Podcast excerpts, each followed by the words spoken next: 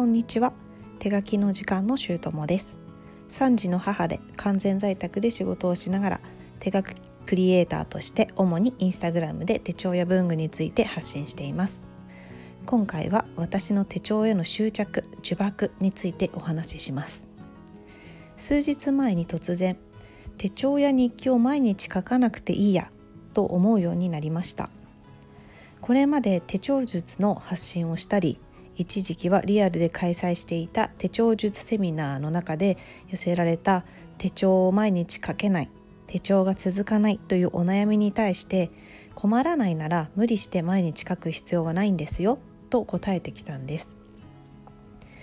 相談してくれた方々には本気でこう思っていたんですけど私は毎日書きたいから書いていたし毎日書こうとしてました。だけど今年2月あたりから手帳を書くより優先して時間を使いたいことや生活する上で優先すべきことで毎日手帳を書く時間が取れなくなっていて5月ゴールデンウィークが終わればいろいろと落ち着いて元のペースつまり毎日手帳を書く生活が戻ってくると信じて手帳を書けない自分に許しを与えているそんな感覚でした。案の定時間はでき始めて平日の午前中自分の時間を取れるようになっています。ここで手帳を書くはずでした。でも書く気書く気が起きなくてなぜなんだろうって。昔の私は頭の中にやりたいことやタスクがいっぱいでどうにか全てうまくやりこなせないかという期待を持って始めたのがバレットジャーナルです。もう4年前のことになります。バレットジャーナルの本来の目的は自分にとって本当に必要なことに時間を使うことと言われているのですが私が期待していたやりたいことやタスクを全てやりこなすための手帳術ではないということですね。でやらなければと思っているタスクを手放してシンプルにしていくことが重要なんです。でこの数ヶ月バレットジャーナルを駆使しなくても困ったことはあまり起きていないので自分がやりたいことやるべきこと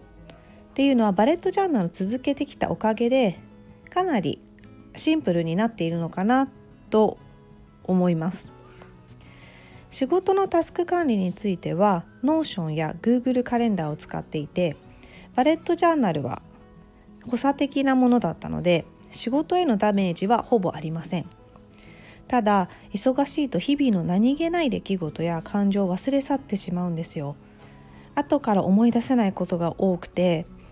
確かに何か感じて何か思いがあったはずなのに後から書き残そうとしても思い出せない。そんな感じです。これってひたすら前を見て進んでいる感覚でたまには少し足を止めて振り返って懐かしく懐かしむこともしたいと思っています。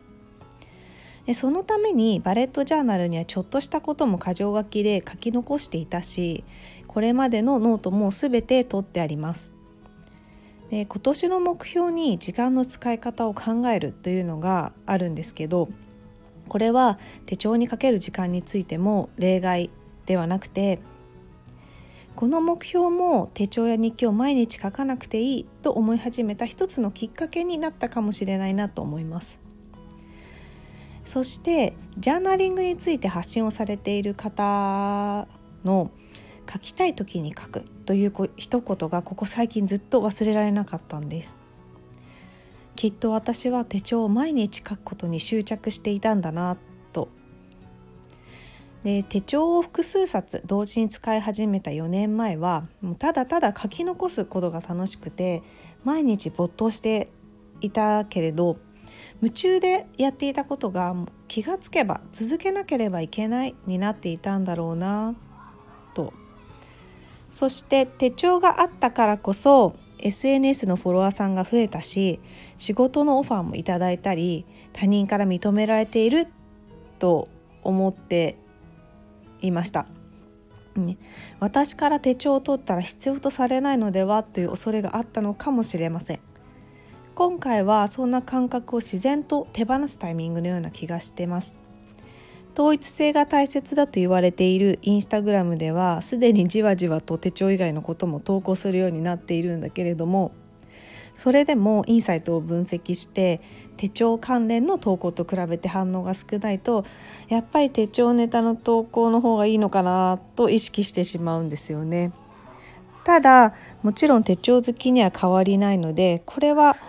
手帳ネタを投稿するっていうのは楽しいそれを考えるということは楽しいことでもあるんです。まあそれなら今の私が思うままにいろいろと発信してみたらいいんじゃないかなとね、私の発信を受け取った方々が自分の幸せのきっかけにしてもらえたら嬉しいなと思っています。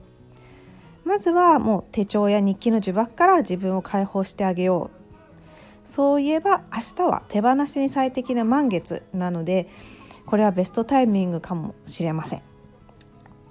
皆様もう今回の満月で手放したいものがあったら是非コメントやレターで教えてください。この配信が良かった役に立ったという方はいいねやフォローをいただけると嬉しいです。それではまた。